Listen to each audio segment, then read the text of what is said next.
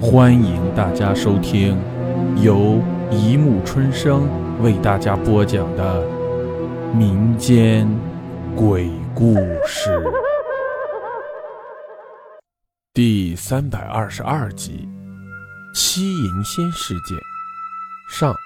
一位姓赵的高中女教师在我面前不停哭泣，她的眼泪湿透了一张又一张纸巾。我不能分辨他是因为伤心而哭，还是因为害怕而哭，也许两者都是原因之一。我花了不少时间才让赵老师的情绪稍微平复，让他告诉我到底发生了什么事。他一边抽泣，一边把事情告诉我，虽然他说的很混乱。但我还是勉强弄明白了事情的经过。赵老师任教的中学每年夏天都会组织毕业的学生去旅游，美其名曰增广见闻、联谊感情等等。实际上，只是让学校领导从毕业学生身上捞取最后一笔罢了。虽然参加旅游所交纳的费用比市面价值要高，而且旅游的路线也非常冷门，但是不参加的话。拿毕业证的时候就会受到校方的为难，所以大家也只好像给学校捐献那样无奈的踊跃参加。每个毕业班的班主任都要充当导游，带领自己的学生。赵老师已当了好几届毕业生的班主任，所以也当了好几次导游。旅游的目的地他已经来过好几次了，学校每一次组织旅游都是来这里。来这个很偏僻的所谓的度假村。度假村位于一个偏僻的小岛上，除了一些简陋的棚子外，再没有别的建筑物，让人觉得是个随时会出现土人的荒岛。在岛上也没有什么好玩的，除了烧烤和游泳之外，就只能盯着那些经常接收不到信号的电视机发呆。这种鸟不下蛋、狗不拉屎的鬼地方。就算让人免费来旅游，参与者也不见得会有多少，更别说要支付高出市价的费用。然而，学校每次组织旅游的目的地必定是这里，也不管是夏天还是冬天。校方的决定实在让人难以理解。如果领导没有在暗中收取利益，谁也不会相信。虽然赵老师每次来这个荒岛，都会和学生一起抱怨。并在心里暗骂学校的领导全是衣冠禽兽，可是这些抱怨和暗骂都不能改变现实的状况。三天之内，他必须和学生以及其他带队的老师待在这个鬼地方。游泳、打沙滩排球、烤鸡翅膀，白天的时间还挺好过的，一眨眼就黄昏了。可是，当赵老师打算带学生找个好位置看日落的时候，却遇上了夕阳无限好，只是雨更大。雨季的天气反复无常，刚才还是晴空万里，突然一阵凉风袭来，大片乌云随即而至，倾盆大雨簌簌落下。下雨了，仅有的娱乐节目也泡汤了。本来大家跑回房间，也就是那些简陋的棚子里，以为可以看一看电视，玩一下手机，谁知道。先是电视机接收不到信号，继而连电也停了，岛上唯一的发电机坏了。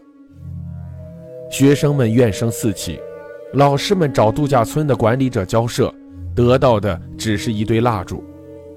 在部分调皮的学生煽动下，大家开始起哄，并吵着要离开。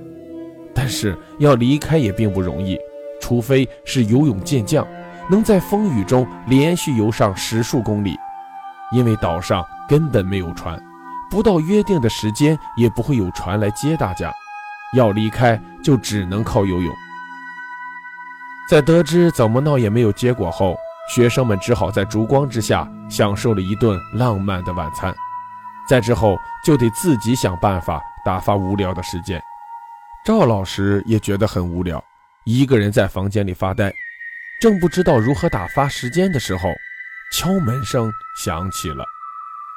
门外是三个平时比较聊得来的女生，她们都是班里的班干部，分别是副班长小芬、生活委员小梅和英语课代表小磊。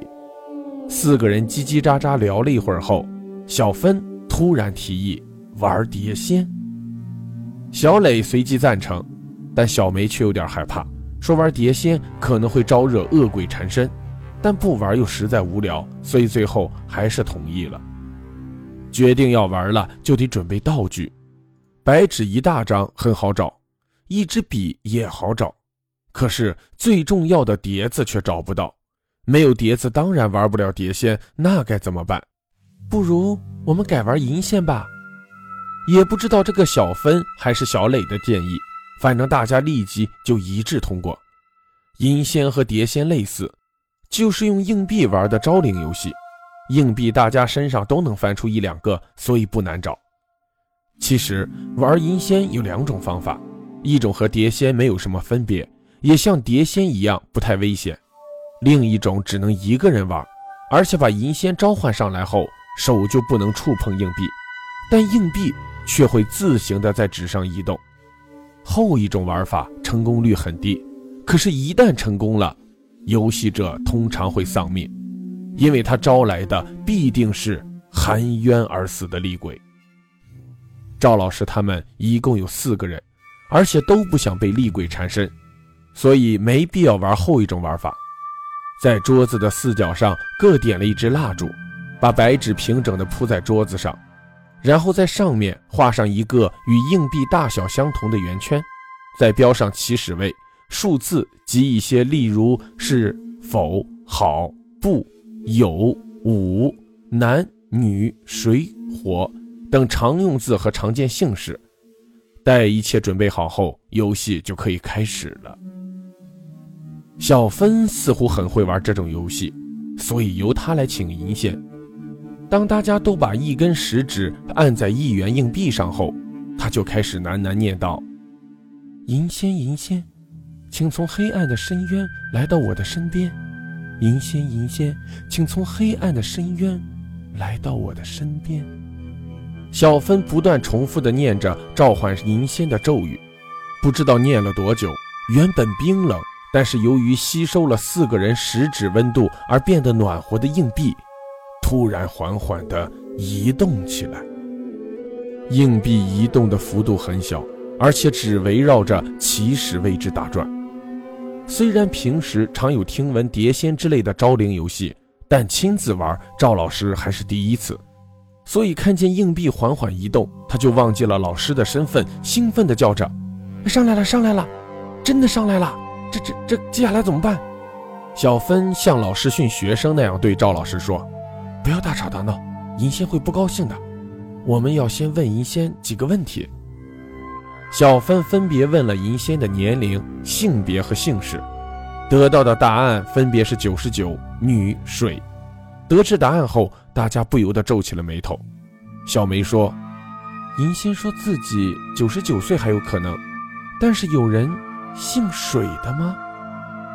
三个女生一同把目光投向了赵老师。好了，故事播讲完了，欢迎大家。评论、转发、关注，谢谢收听。